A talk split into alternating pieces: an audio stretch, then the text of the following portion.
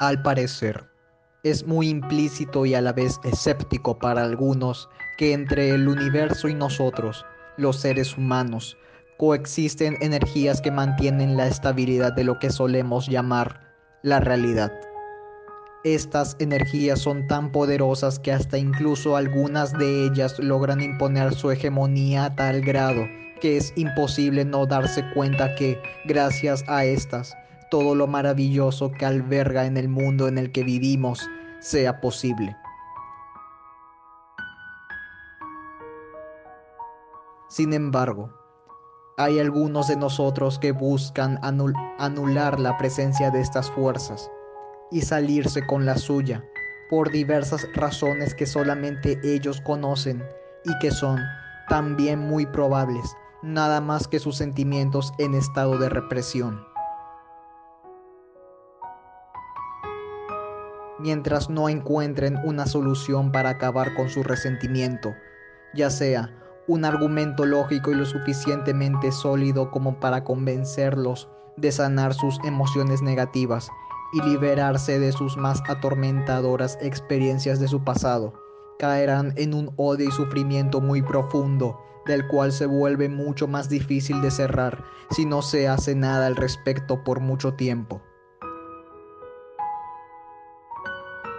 Es así como muchas personas pueden llegar a odiar y algunas incluso a vilipendiar uno de los sentimientos que todo el mundo desea que sea parte de sus vidas, el amor.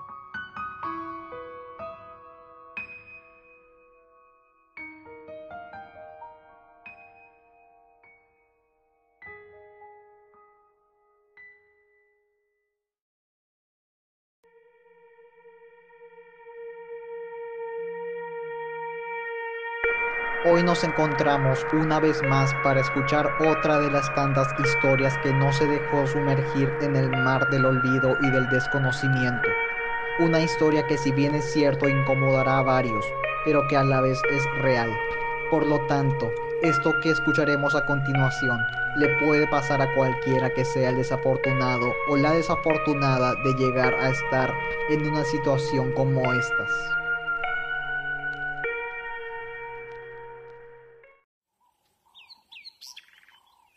Mi amigo, quien yo conozco desde que tengo memoria, se ha mantenido a mi lado en los momentos más difíciles que hemos podido atravesar.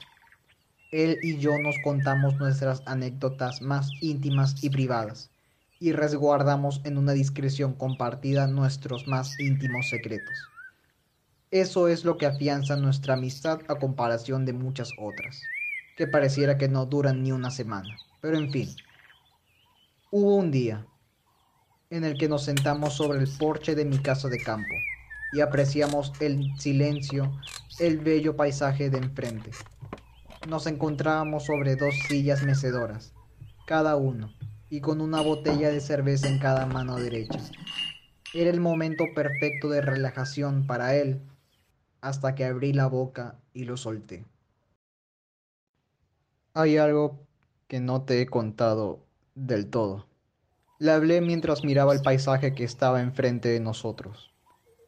Él se estaba quedando dormido, pero por suerte captó lo que dije en el momento exacto. No quería que retirara lo dicho y que le ponga la excusa de contárselo otro día por ver que caía dormido sentado en la silla y con la cerveza en mano. Se reincorporó rápidamente y me dijo, ¿qué cosa? ¿Hay algo que yo no sé hasta ahora? Me preguntó. Sí, es una experiencia que no tengo compartida con nadie, ni siquiera con mi esposa. Pero ya que estamos sentados aquí disfrutando de la naturaleza, veo que no habrá ningún problema en compartirlo contigo. Está de más recordarte sobre nuestro pacto de discreción. Sabes que siempre has confiado en mí y que nunca te he defraudado. Me respondió con un tono firme y monótono. Bien, entonces escúchame pues te hablaré por primera vez sobre mi primera exnovia de la universidad, Sara. Era el primer día de clases y yo iba con altas expectativas de tener un muy buen año.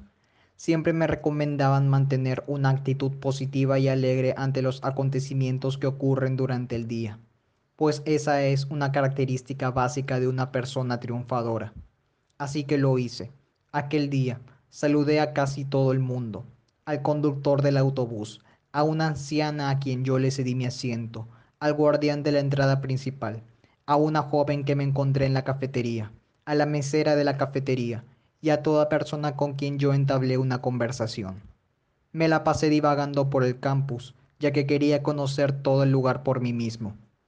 Fue ese primer día de clases el más entrañable que aún recuerdo, no solo por lo tan positivo que estuve en aquel día, sino por lo que pasó mientras caminaba cerca de la Facultad de Derecho. Frente al edificio había una rotonda de grandes dimensiones.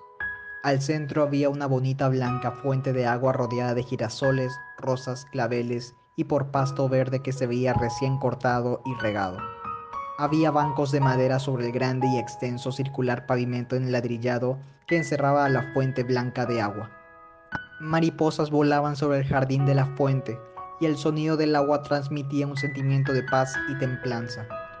Lo que me sorprendió no fue solamente la belleza y la pulcritud que admiré del lugar, sino a la joven chica de onduladas mechas californianas que se hallaba sentada sola en uno de los tantos bancos de madera. Su cabeza estaba inclinada sobre su pecho, por lo que creí que estaba triste o desanimada. No pude aguantarme las ganas de ver el rostro que pertenecía a aquella joven de bellísimas mechas. Mi nariz aspiraba con deleite y placer desde donde me encontraba, un olor a miel y vainilla fresca que estaba en el aire. Mis intenciones se incrementaban más con aquel olor delicioso y agradable. Pensé, por unos breves momentos, que me había ganado el tesoro del cielo, una joven de cabello tan atractivo, emanando dulces olores en el ambiente. Se encontraba desanimada y sin compañía de nadie. Era mi oportunidad. No estaba con ninguna chica chillona y escandalosa destornillándose de risa a su lado mientras leía en su celular los estúpidos e inservibles chismes de la farándula. No estaba con ningún muchacho de músculos protuberantes, alto y con un ridículo corte de cabello, probablemente hecho por un barbero, para que me diera una tunda por acercarme e intentar ligarme a su aparente novia. No estaba, además, con audífonos escuchando música que, probablemente, sea la tontería que todo el mundo escucha hoy en día. No, ella estaba en silencio, mirando hacia abajo, tranquila y serena. Caminé con mi actitud positiva de aquel día hacia ella Rodeé el banco de madera y la saludé. Su cabello largo no me permitía ver su rostro, pero tras haber oído mi voz, ella alzó la mirada y la bajó rápidamente. No había estado desanimada, sino escribiendo algo en un libro con páginas en blanco. Había escrito ya un montón, no sé por qué, pero me parecía muy curioso. Ella me devolvió el saludo diciendo hola y la conversación comenzó. No se mostraba tan dispuesta a hablar, pero me dijo su nombre, Sara. Venía del extranjero. Lo deduje por sus facciones y por su acento de voz. Le pregunté dónde estaban sus amigas. Ella me respondió, sin mirarme y tratando de esconder su rostro entre el cabello, diciendo que no le importaba interesaba en lo absoluto conocer a otras chicas. Solté una palabra de asombro y le comenté que generalmente las chicas son mucho más amigables que los hombres. A las chicas les gusta hablar, le dije. Pero ella me interrumpió, disgustada, y dijo fríamente que no le gustaba juntarse con la gente. Me dijo que la muerte de todos ellos es más inminente que cualquier adversidad y que las personas estarían mejor solas y sin nadie a su lado. Solté una carcajada y seguí la conversación de manera juguetona. Ella no me respondió. Al final me aburrí y me fui sin despedirme de ella. Esperé a que me siguiera, pero no lo hizo. Se quedó en silencio una vez más mirando hacia abajo. Supe en ese instante que ya no estaba escribiendo, pues el libro que tenía entre sus manos ahora estaba cerrado y puesto sobre la madera, justo al lado de ella, haciéndole compañía en su absorta y muy callada soledad. Se quedó así, mirando cabizbaja al pavimento enladrillado. En aquel momento no vi nada aparentemente fuera de lo común. Estaba acostumbrado a toparme con personas poco elocuentes. En mi adolescencia, durante las clases de historia, la profesora siempre solía sentarme durante los trabajos en grupo con una, con una tal Evelina. Evi la llamábamos. No tenía muchas amigas. Creo que la única que tenía era una muchacha de ascendencia japonesa. O china, no sé. Pero era la tipa más callada que conocí en mi vida. Todas las veces que me sentaba a trabajar con ella, solo me preguntaba qué teníamos que hacer. Casi no prestaba atención a clase, o así me pareció, ya que siempre comenzaba la interacción de esa forma. Le explicaba brevemente qué hacer, le daba tareas y ella lo hacía. Yo por mi parte hacía lo que me había asignado a mí mismo y cuando ella no sabía cómo hacer algo, solo decía la palabra ayuda y yo iba y la atendía. Eso era todo lo que Evi decía. Ya hasta me resultaba incómodo y atemorizante que solo dijera esa pregunta junto con la palabra. Era muy introvertida, creo yo.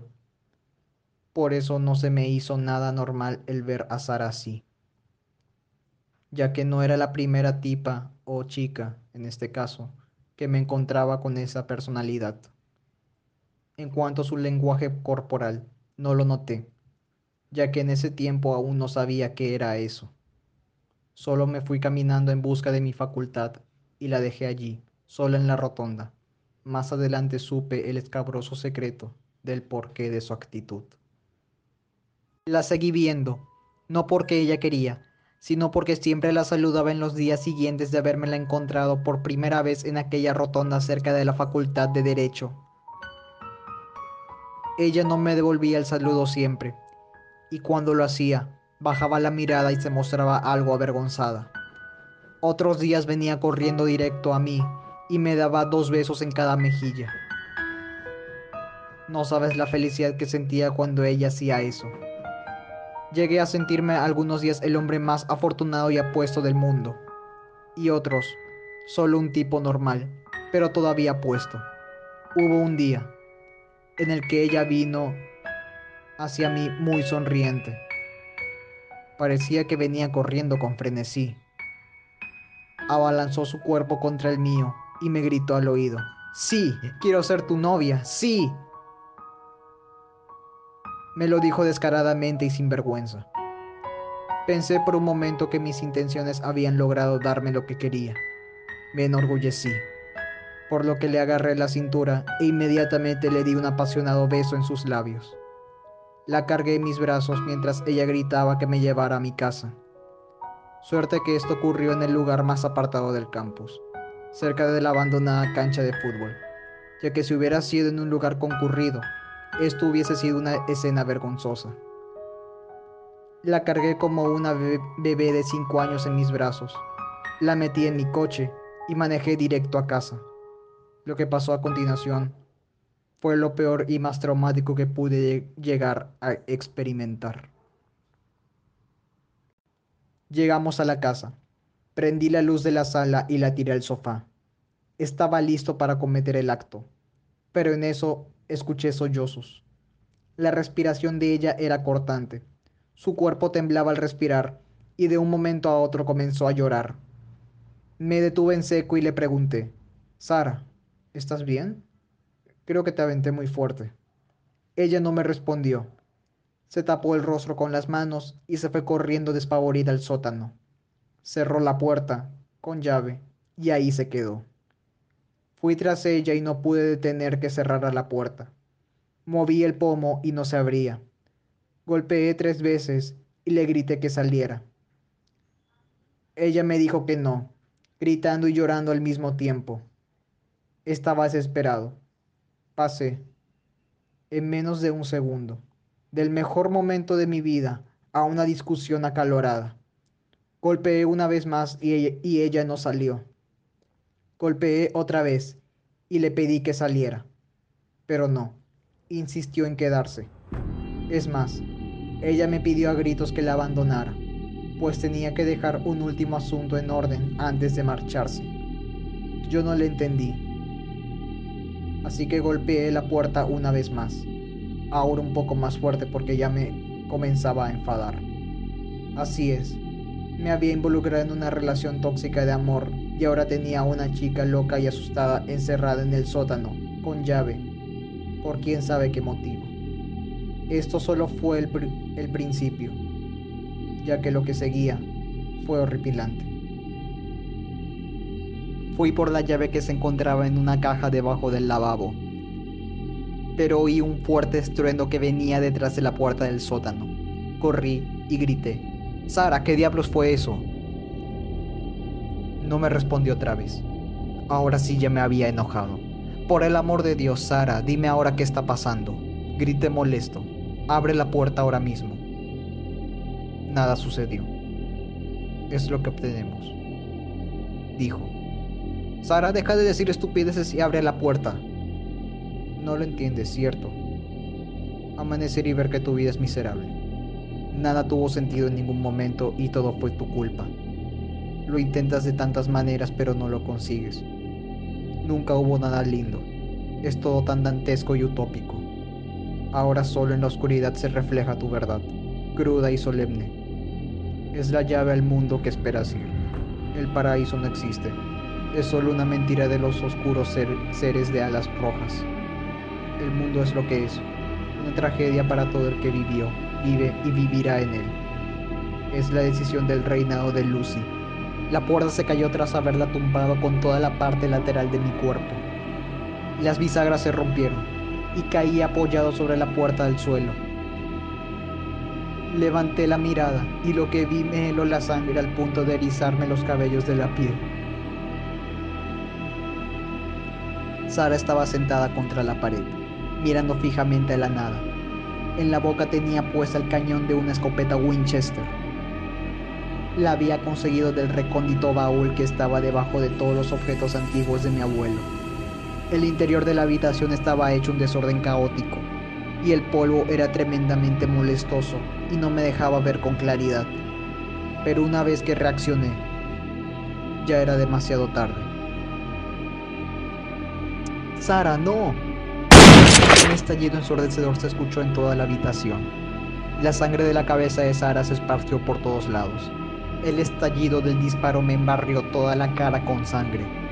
El cuerpo de Sara yacía en el suelo de costado, sin cabeza y con todos los cabellos, carne, ojos y el cerebro hecho pedazos por todo su cuello y torso. Todo estaba sobre un chorro de sangre abundante en el suelo. Perdí por unos minutos la audición y solo escuché un pito muy agudo en mis oídos. El polvo se me, metió a los ojos y los tuve que cerrar. Me quedé desmayado sobre la puerta, caída, y allí me quedé. A la mañana siguiente desperté en mi cama con un dolor tremendo de cabeza. Mi madre abrió la puerta de mi habitación y fue directo a mí, preocupada, como si su niño de cinco años se hubiera hecho daño. Mi madre era ya una mujer mayor, pero sabía que algo horroroso había pasado en la casa mientras ella estaba afuera cuando recibió una llamada de un amigo, quien era un vecino que vivía en el barrio. Le contó aterrorizado sobre un disparo de escopeta que le pareció oír desde el sótano de nuestra casa. Luego, mi madre me contó que llegó la policía e irrumpieron en la casa armados.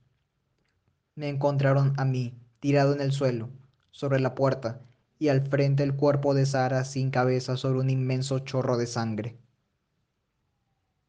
Su cabeza había explotado tras el disparo.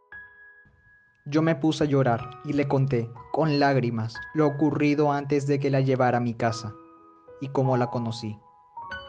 Mi madre meneó la cabeza con una expresión de disgusto y decepción mientras escuchaba lo que le decía. Tras haberle contado todo, me puso sobre el pecho un libro que me pareció familiar. Era el libro de Sara, un diario de tapa dura y con páginas de hojas bond. Lo abrí y leí, por primera vez, lo que ella había escrito días antes de morir disparada por ella misma en el sótano de mi casa, y en el momento que la conocí en aquella rotonda cerca de la Facultad de Derecho. Sus textos hablaban generalmente sobre la muerte, el suicidio, los planes que ella había llevado a cabo para quitarse la vida, y los que no resultaron. Había textos en donde ella se tildaba de culpable y miserable por haberse quedado sola. Había otros textos sin sentido sobre el daño que le había producido el haber amado con todas sus fuerzas y espíritu a un chico en la secundaria hace seis años. Y por último, textos muy largos que parecían elogios a demonios o seres con nombres extraños. Era más que claro que me había juntado con una pobre loca depresiva y satánica. En la última página de su diario había un pequeño poema de Pablo Neruda sobre el amor. El poema trataba sobre una relación que el poeta tuvo alguna vez. Ahora que ya todo se murió, intenta revivir ese sentimiento tan deseado como si fuera la primera vez.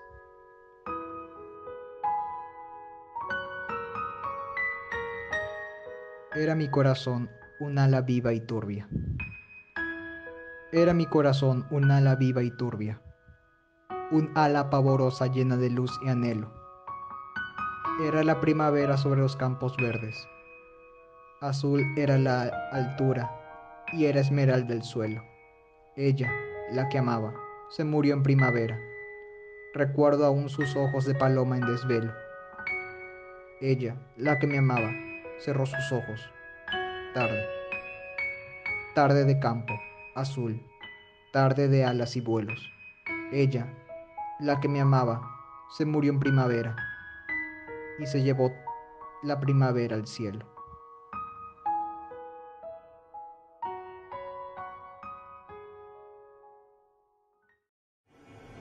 Si te gustan mis historias, compártela con tus amigos y conocidos y sígueme en mis redes sociales para que no te pierdas ningún nuevo episodio. Si quieres apoyarme más, dale like a las publicaciones de mis redes sociales. Eso me animará a seguir dándote contenido gratuito como este. Muchas gracias por escuchar este podcast. Te deseo un muy buen día y que duermas bien esta noche.